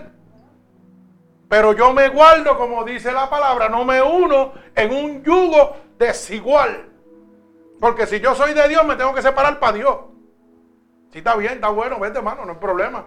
Yo no te tengo que juzgar a ti. O hacer lo que tú quieras, tú eres libre. Pero yo no me uno a ese yugo desigual. Yo me mantengo con mi Señor Jesucristo. Gloria al Señor. Bendito sea el nombre poderoso de mi Señor Jesucristo. Gloria a Dios. Próximo verso. No dejando nuestro carácter de peregrino. San Juan capítulo 17, verso 13. Cuando yo estoy listo para cuando Cristo venga, hermano, yo no puedo dejar el carácter de peregrino. ¿Qué es el carácter? Aquí no le va a gustar a mucho tampoco. ¿Qué es el carácter de una persona? El carácter significa que usted tiene la autoridad para tomar la decisión que usted quiere en su vida y nadie puede influir sobre ella. Que no me importa lo que venga a decirme otra persona, yo me mantengo en lo mío. Tú puedes decir lo que tú quieras, pero mi carácter se va a permanecer que yo amo a Cristo y me mantengo en Cristo. Y tú no me vas a sacar de aquí jamás en la vida. Porque yo voy a morir con Cristo. Eso es el carácter. Por eso dice San Juan capítulo 17, verso 13. Pero ahora voy a ti y hablo esto en el mundo para que tenga mi gozo cumplido en sí mismo. Cuando yo me mantengo en mi carácter, lo voy a entender para que lo entiendan. Cuando yo me mantengo en la brecha, o quiero hablar callejero, vamos a hablar callejero. Cuando me mantengo en mis pantalones, bien puesto en mi sitio, que nadie me hace mover del amor de Cristo, usted sabe lo que hace Dios, eso que dice ahí. Cristo viene a mí. ¿Quiere la contestación? Ahí la tiene. Ahí está la contestación. Se lo preguntaste a Dios, ¿verdad? ¿Por qué no llega? ¿Por qué no te siento? Porque cuando te mantengas en mi comunión como yo quiero, entonces que me voy a derramar. Entonces que voy a hacer las cosas como son. Así trabaja Dios. Pero ahora, ¿qué dice? Voy a ti. Cristo viene a ti. Cuando yo me mantengo en mi carácter, nadie me quita de donde yo estoy. Tal vez, mire, cuando mi hermano Juan se convirtió, mucha gente lo vi yo en Facebook, qué lindo. Mucha gente agradeciendo el paso que había dado. Qué bueno, yo me gozaba. Pero también hubo gente que crea que, le, tiraron su dardo para que se, cocotara seguido. ¿Ah? ¿Mm? Que mucha gente dijeron, ah, ya no podemos hanguear, ya no podemos. ¿Ah, varón? Como sabe papá, lo sabe todo. Pero ¿qué hizo papá? Le dio la sabiduría y la fortaleza al varón ¿Sabe por qué? Porque el hombre cogió a buscar qué? Palabra. Mire, el primero que compró fue una Biblia. Y Dios le dio la sed, el hambre de buscar de la palabra. Porque Dios sabía que lo iban a tentar. Él sabía que lo iban a tentar. Porque tan pronto yo me he convertido, el diablo empieza con la tentación. Pero qué lindo que hubo más gente apoyándolo que criticándolo. Y gente que no le sirven a Dios, para que lo sepa. Oiga bien, y yo no lo sé, yo no lo sé porque él me lo dijo. Yo no lo sé porque yo tengo una relación con alguien allá arriba. Que me deja saber quiénes son y quiénes son. Gente que andan por caminos diversos a los de Dios, le dieron el apoyo condicional totalmente a él, alegrándose de la decisión que había tomado. Para que usted lo sepa. Alaba alma mía Jehová. Eso lo hace Dios. Pero él se mantenió en qué? En su carácter. No se unió en un yugo desigual. Dios no. Esta es la decisión que yo tomé, es la que voy a seguir. Aunque el diablo no quiera. Así trabaja el Señor con la vida de cada uno de nosotros. Bendito el nombre de mi Señor Jesucristo. ¿Listos para cuando Él venga? Saliendo a donde Él, fuera del campamento, llevando su vituperio. Le pregunto yo, ¿usted está listo para cuando Cristo venga? ¿Usted está listo para salir a donde Él? ¿O usted va a llevar un vituperio? Ahorita le dije lo que significaba vituperio. ¿Mm? Es un insulto, una injuria, una blasfemia, un rechazo, una crítica. Usted va, cuando Cristo venga, lo va a criticar o lo va a rechazar. Sí, porque eso es lo primero que usted va a hacer. Él le ha dado toda la oportunidad para que usted se salve y usted lo primero que va a criticar porque no tomó la decisión correcta. Ah, pero tú no me quieres perdonar ahora. Pues yo te viviste todo el tiempo en el mundo, yo te lo dije. Autojustificarnos lo que siempre hacemos. Cada vez que Dios me habla, yo me autojustifico para seguir haciendo lo que a mí me da la gana. Y cuando viene la consecuencia, todavía soy tan bujo que no acepto. Me sigo autojustificando. No porque, no hermano, acabo de hacerte que usted tuvo la consecuencia. Usted sabe cuánta gente Dios le ha hablado. Te va a pasar esto, esto, esto aquí, y ha llegado aquí porque Dios quiere tratar contigo. Entró por aquí y sacó aquí. Hoy están pagando. Y es doloroso, créalo. Es doloroso. Yo sufro, créalo, sufro bien duro lo que mi hermano Manolo está pasando. Bien duro. No sé por qué, pero sufro bien duro. Nosotros somos amigos por 30 años, pero más que amigos somos hermanos. Juan es testigo porque Juan estaba conmigo cuando Dios me dio palabra para él. Y yo me lo llevé. Me fui para la parte de atrás del taller a orar por él y hablar por él y le dije lo que Dios quería con él y lo advertí de lo que iba a pasar. Hoy está en una prisión.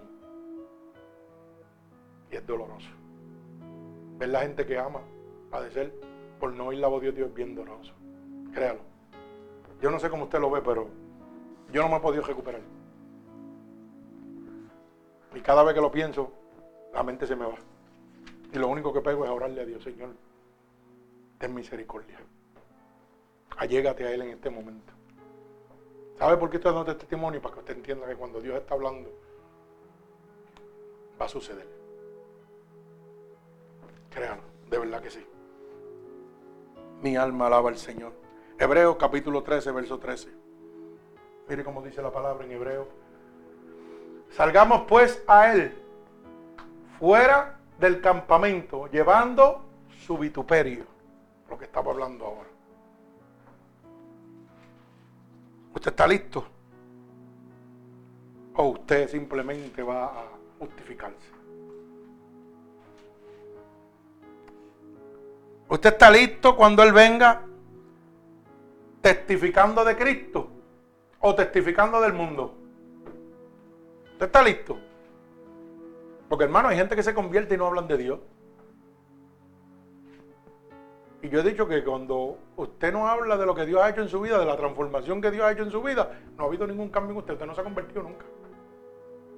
Usted sabe una cosa, hermano, y usted perdóneme lo que le voy a decir.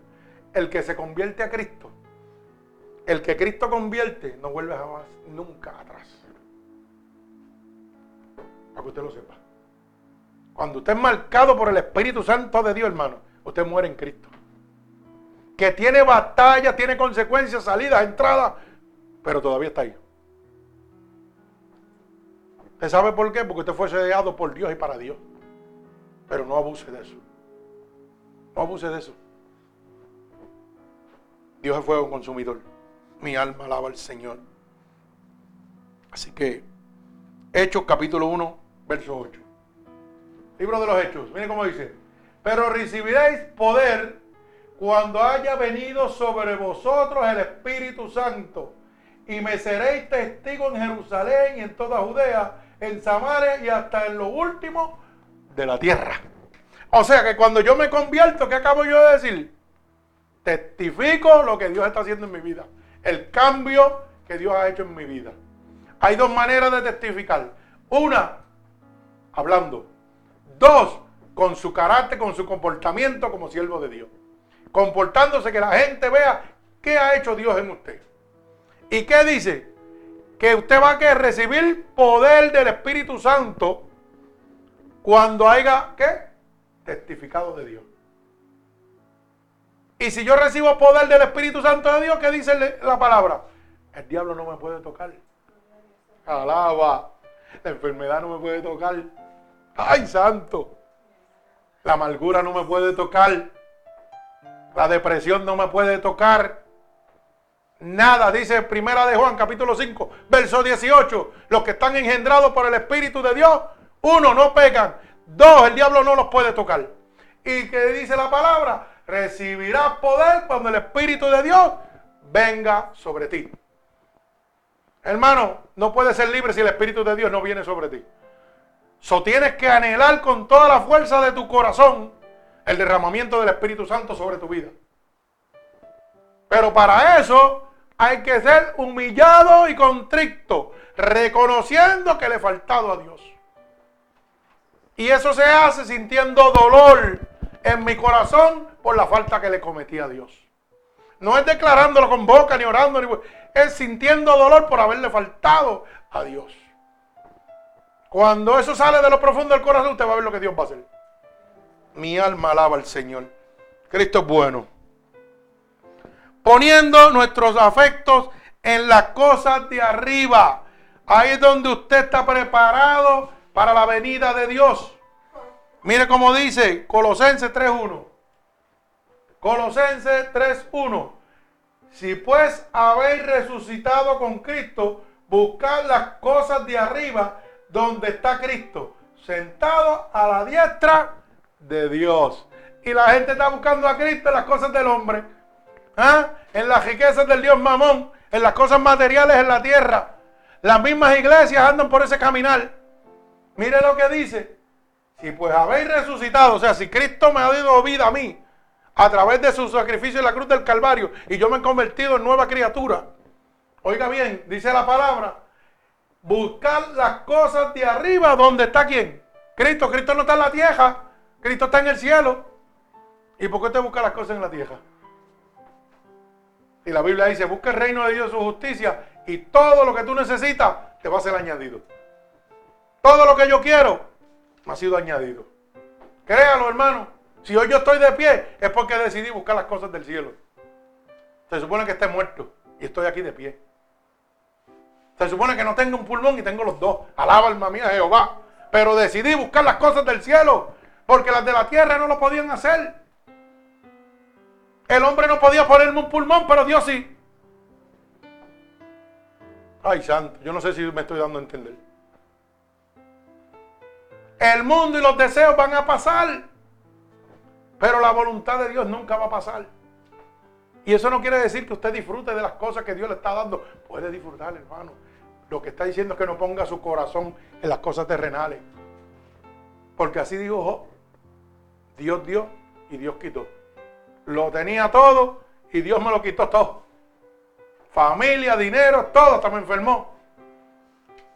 Y cuando la mujer le dijo, maldice tu Dios y muérete, Dios dio y Dios quitó. O sea, que Dios le va a dar la capacidad para un día usted estar sin nada y otro día estar en el bullicio. Oye, la cosa es buena. Y para ser buen administrador de lo que Dios nos está dando a cada uno de nosotros. Bendito sea el nombre de mi Señor Jesucristo. Culmino con este verso. Listo cuando Él venga. poniendo nuestros tesoros en los cielos y no en la tierra. Mateo capítulo 6, verso 19. Mateo 6, 19. Mire cómo dice. No hagáis tesoros en la tierra donde la polilla y el orín lo corrompen y donde los ladrones minan y hurtan. El 20. Y los ladrones minan y hurtan. Sino hacer tesoros en el cielo, donde la polilla y el orín no lo corrompen, donde los ladrones no minan y hurten, porque donde esté tu tesoro, ahí estará tu corazón. Alaba alma mía Jehová, no tengo ni que leerlo, porque Dios me lo enseñó. Dios es bueno. Dios es bueno. ¿Usted cree que los ladrones pueden tocar el tesoro de Dios que Dios tiene para usted? ¿Usted cree, ¿Usted cree que los ratones lo pueden orinar? El ratón lo que no usa lo mea para que nadie lo para que nadie lo use, ¿ah? ¿Y cómo que Dios dice que no pueden tocar lo que Dios te va a dar? Dios es bueno, hermano. Pero la pregunta es, ¿usted está listo? Le he estado haciendo esta pregunta desde el principio. Y no porque yo quiero hacérsela. Es porque Dios quiere que usted le conteste a Él. ¿Usted está listo de verdad? Después de oír oído, oído tantas palabras de Dios fiel y verdadero, ¿usted está listo? ¿Usted está seguro que usted se va a decir con Dios y que esto viene como un relámpago ahora?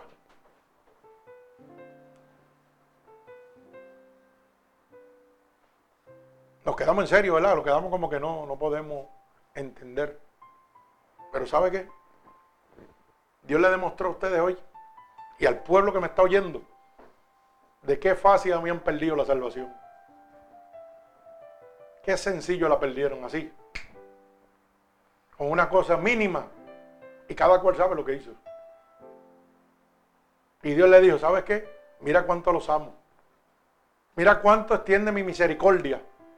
Que no he venido por ustedes todavía porque quiero que todos procedan al arrepentimiento y a la salvación. Pero Dios tiene un límite. Acuérdense de el arca de Noé. Le dio un límite a ellos también. Acuérdense de Sodoma y Gomorra. Le dio un límite también a ellos. Usted sabrá. Usted sabrá lo que usted quiera hacer. Mire, esto es una cosa muy seria. Dame el papel que tú tenías por ahí, por favor. Es una cosa muy seria. Le voy a dar tres versos bíblicos. Y usted va a saber si realmente usted está con Dios o está con el diablo. Y usted va a saber si Dios realmente le dio una oportunidad a usted o no se la dio. Ve buscándomelo ahí en la computadora porque quiero que lo lean. Apocalipsis capítulo 21, verso 8. Ese es el último libro, Juan. El último libro de la Biblia, Apocalipsis. Y Dios le va a ir mostrando a cada uno de ustedes la contestación de lo que le estoy preguntando. Si Cristo viene, yo me iré con Dios.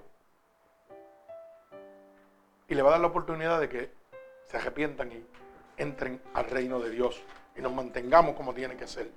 Bendito sea el nombre de lo tenemos. Apocalipsis 21, 8, me voy por aquí. Para poder ver mejor. ¿Ve ahí? Dice así, pero los cobardes, incrédulos, los abominables, los homicidas, los fornicarios, los hechiceros, los idólatras y todos los mentirosos tendrán su parte en el lago que arde con fuego y azufre en la muerte segunda. Muy sencillo. Le hago la pregunta. ¿Usted es idólatra? Él lo sabe. ¿Usted es mentiroso? Usted lo sabe.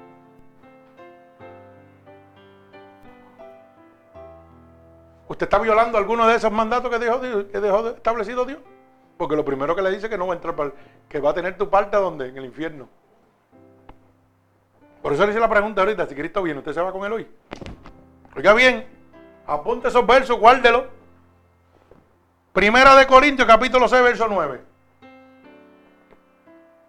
Primera de Corintios, capítulo 6, verso 9. Ahí le voy a mostrar otras cositas que Dios tiene establecido y que dice claramente que no van a entrar tampoco. Mire cómo dice, Primera de Corintios, capítulo 6, verso 9. ¿No sabéis que los injustos no heredan el reino de Dios? No es rey, ni los fornicarios, ni los idólatras, ni los adúlteros, ni los afeminados, ni los que se echan con varones. El próximo verso, el 10. Oiga bien, porque como la gente han cogido y ponen la ley del hombre para violar la de Dios, pues vámonos poco la de Dios, que es la que da el reino de los cielos, ¿verdad? Dice, ni los que se echan con varones, mi alma alaba al Señor, verso 10. Si usted está violando, si usted es una persona injusta, oiga, si usted es un fornicario, fornicario es aquel que tiene relaciones sexuales sin casarse. Y yo tengo mi noviecita y estoy cogiendo velocidad ahí antes de casarme.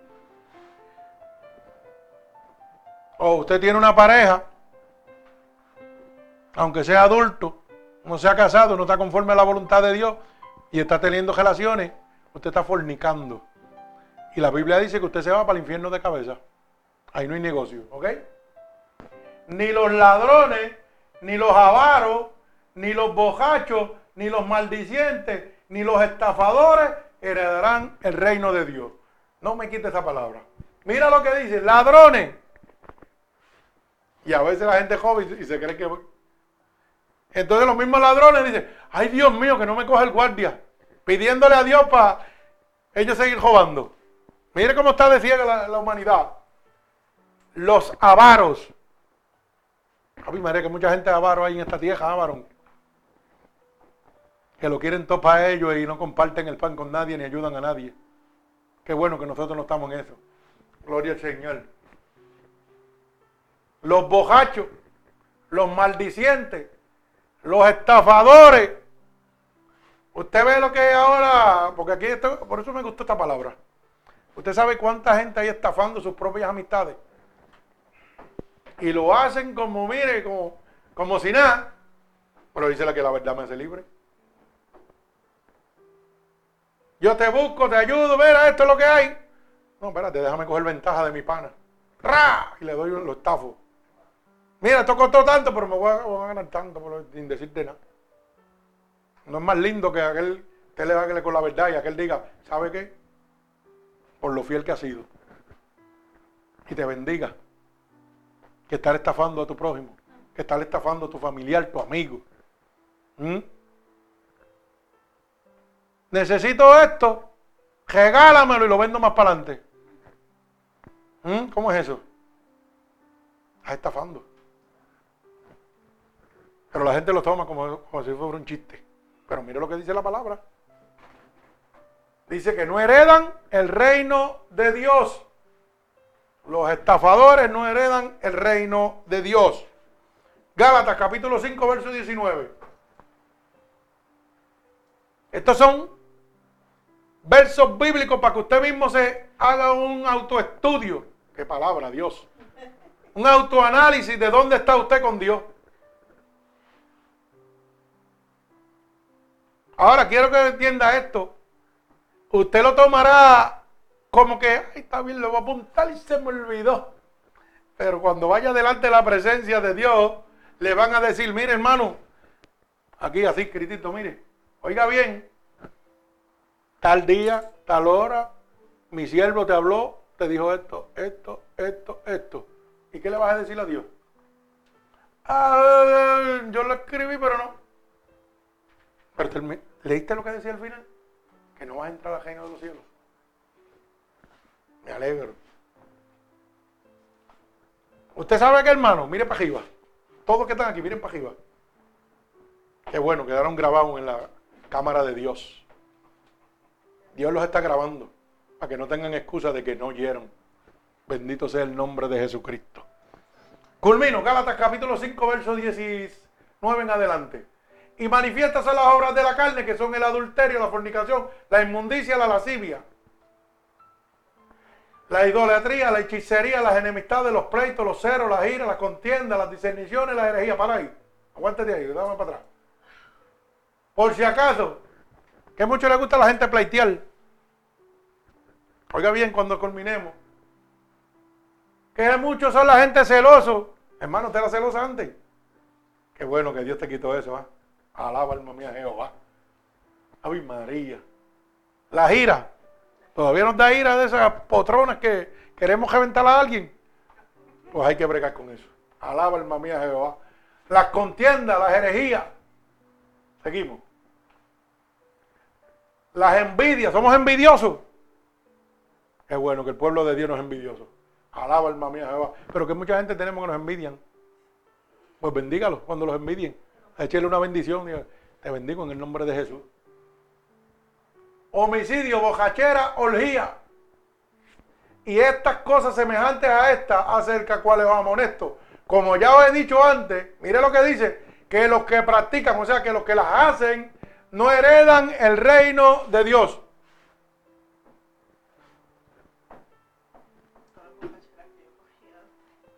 ¿Mm?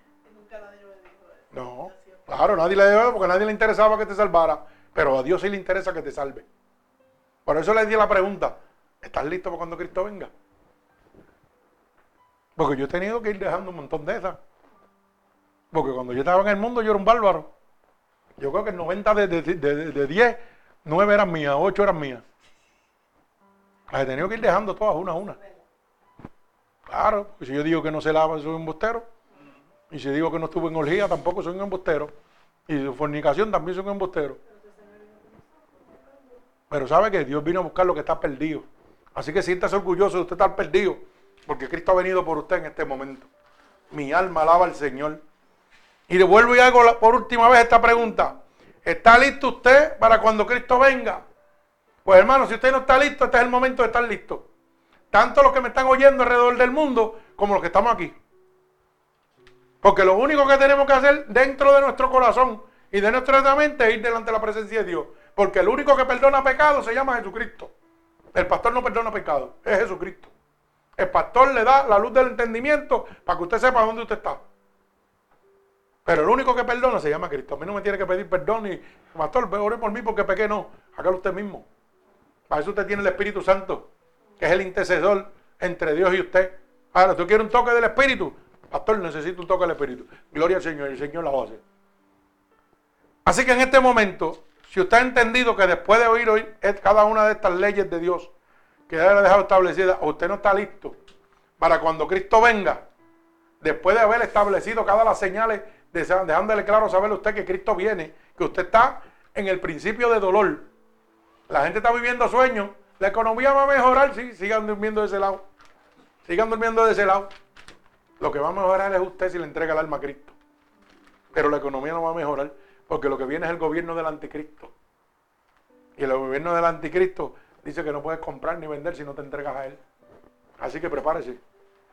Pero como el anticristo no me puede tocar cuando yo estoy lleno del poder de Dios, pues vamos para encima a ver. Cosa dura el golpe contra el aguijón. Si usted no está listo, hermano, este es el momento que Dios ha escogido. Usted, yo le voy a dar a cada uno de ustedes un momento para que le vayan delante de la presencia de Dios mientras yo oro por mis hermanos alrededor del mundo y se pongan conforme a la voluntad de Dios. ¿Sabe para qué? para que si Cristo viene ahora mismo, usted no se quede. Señor, mira cada una de las personas alrededor del mundo. Y yo te pido, Dios, que esta palabra haya entrado a lo profundo de su corazón, mi Señor. Mira también mis hermanos aquí en el templo. Están humillados y contrictos delante de ti. Porque han reconocido en este momento, Señor, que si tú llegas, ellos se quedarían. Pero qué lindo eres, Señor, que tu misericordia se extiende a cada uno de nosotros, Señor. Padre, yo te pido que te llegues a ellos aquí. Perdónale, Señor, sus pecados o transgresiones que hayan cometido a conciencia o inconscientemente. Por falta de conocimiento, Señor, concédele la petición del corazón de cada uno de ellos.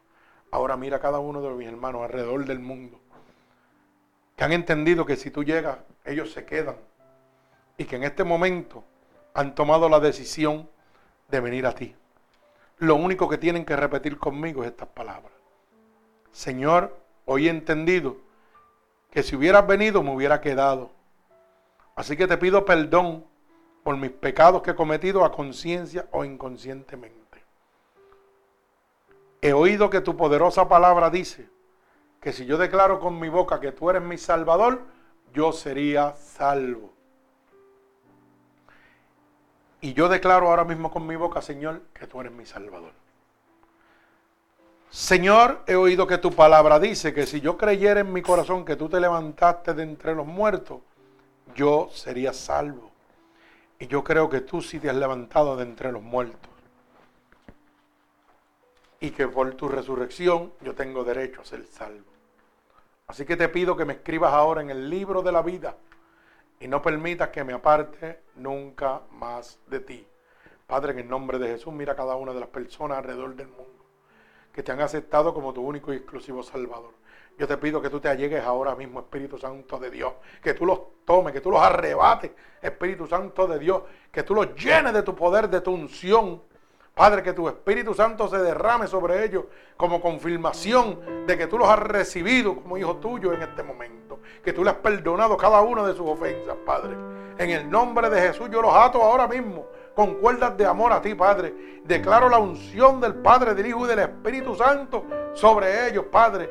Por el poder y la autoridad que tú me has dado, yo declaro un toque del cielo sobre ellos en este momento.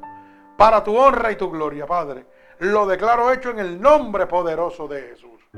Amén y amén. Padre, en el nombre de Jesús. Mire cada uno de estos hermanos oyentes y esta predicación ha transformado su vida en este momento. Este es el momento que usted puede hacérsela llegar a cualquier persona gratuitamente a través de Ministerios Unidos por Cristo 7.wix.com diagonal MUPC, donde usted estará recibiendo la verdadera palabra de Dios gratuitamente. Recuerde que puede dejarnos mensajes, puede dejar una petición para oración también en nuestra página web y con mucho gusto le estaremos contestando y orando por cada uno de ustedes. Recuerde, domingo, miércoles y viernes. Que Dios les bendiga grandemente.